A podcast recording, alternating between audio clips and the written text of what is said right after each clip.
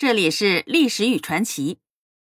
鲁迅先生在中国小说史略当中说：“造传奇之文，荟萃于一集者，唐代多有，而宣赫者，莫如牛僧孺之《玄怪录》。”在《玄怪录》的卷三里有如下的记录，颇为的神奇：说黄门侍郎卢焕出任明州刺史，在他所管辖的象山县有一处非常幽深的溪谷，人迹罕至。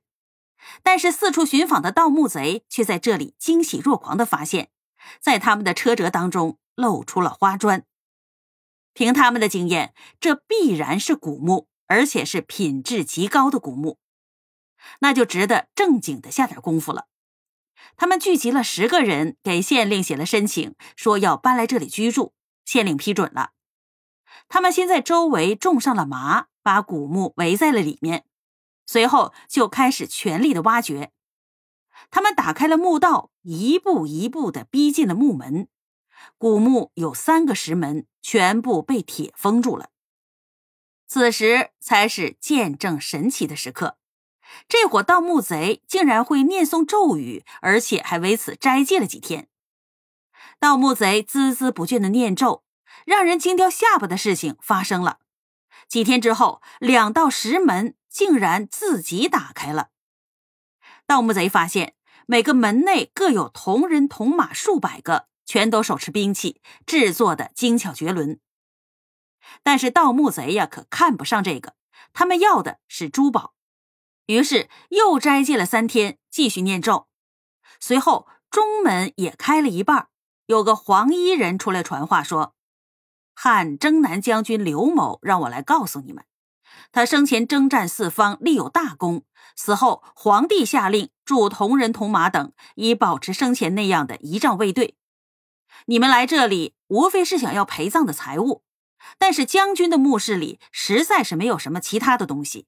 况且官葬不埋珠宝，何必用咒语苦苦的相扰呢？假如再不停手的话，免不了鱼死网破。黄衣人说完就进去了。门关闭如初，这伙盗墓贼呀，也是真有韧性，还是坚持多日不停的念诵咒语。门呐，终于又打开了。这次出来的是一个青衣婢女，还是传话让盗贼收手。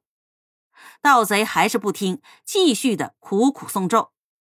这一天，他们突然发现两扇石门再次自动开启了。但是令他们魂飞魄散的是，门后竟是大水汹涌而出。毫无疑问呢，除了一个水性极佳的盗贼，其他的人都被淹死了。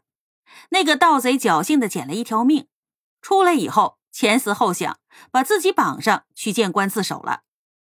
他把盗墓的经过惊心动魄的讲述了一遍。卢焕带着人去查看那个古墓，这个时候啊，大水已经退了。中门内有一张石床，有骷髅和枕头之类的半垂于地下。